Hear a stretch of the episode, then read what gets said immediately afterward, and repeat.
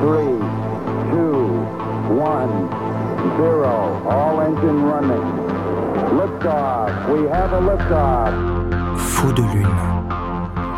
Épisode 4. La station de l'espace abritera des locaux d'habitation. Les touristes de l'espace.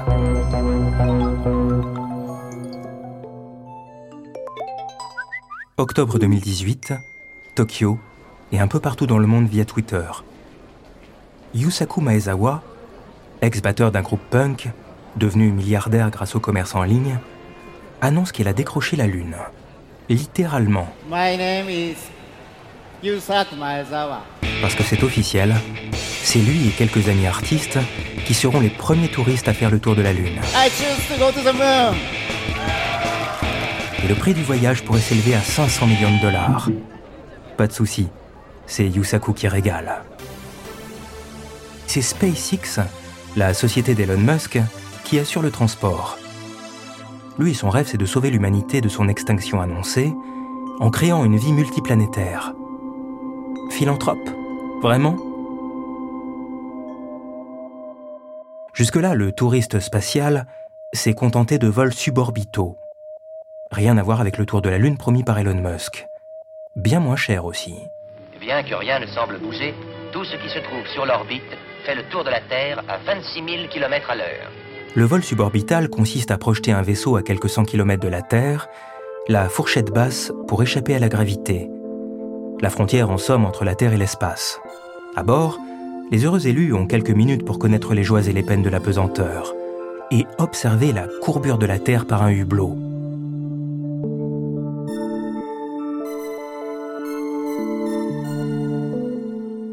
Entre 2001 et 2009, sept touristes sont déjà partis en virée dans l'espace. Dans cette équipe de joyeux drilles, il y en a même un qui est parti deux fois. Charles Simonilli, informaticien chez Microsoft.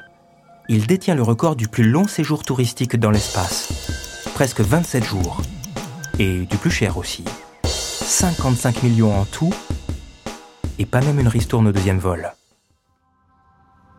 Depuis le début de la conquête spatiale, un certain nombre d'entreprises se sont mises à collaborer très régulièrement avec les agences internationales. Alors forcément, dans les années 2000, les budgets publics étant à la peine, pas mal de gros entrepreneurs y ont vu une fenêtre de tir. D'autant qu'avec le Space Act en 2015, le Congrès américain autorise les firmes spatiales à faire du business avec les ressources naturelles qu'elles peuvent exploiter dans l'espace. Le premier à entrer dans la ronde, le Britannique Richard Branson, a lancé l'idée du discount spatial, des vols de 2 à 3 heures permettant aux touristes de l'espace de passer 5 minutes en apesanteur, avec seulement 3 jours d'entraînement.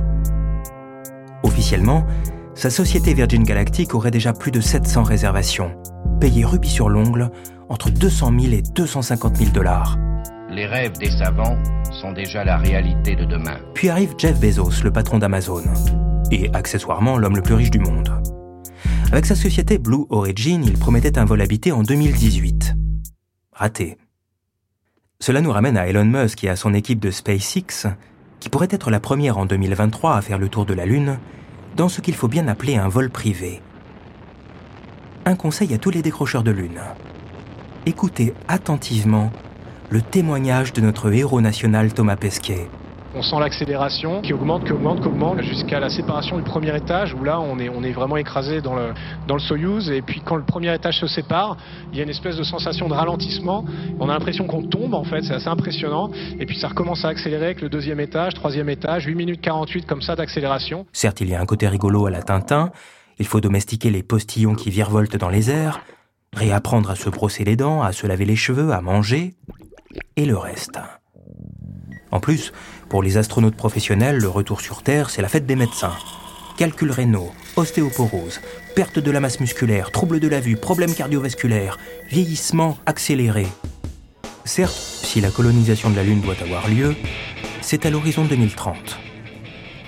Et si vraiment le tourisme lunaire doit se développer, on va très vite avoir besoin d'une deuxième Lune, non? D'ailleurs, le projet est déjà dans les cartons. Prochain épisode, la Lune Made in China. Faux de Lune, une série de podcasts proposés par la Réunion des musées nationaux Grand Palais à l'occasion de l'exposition La Lune, Du voyage réel au voyage imaginaire jusqu'au 22 juillet 2019. Produit par Narrative. Réalisation Antoine Couder. Création sonore Simon Cacheux. Voix Olivier Martineau. Mixage Jean-Baptiste Aubonnet.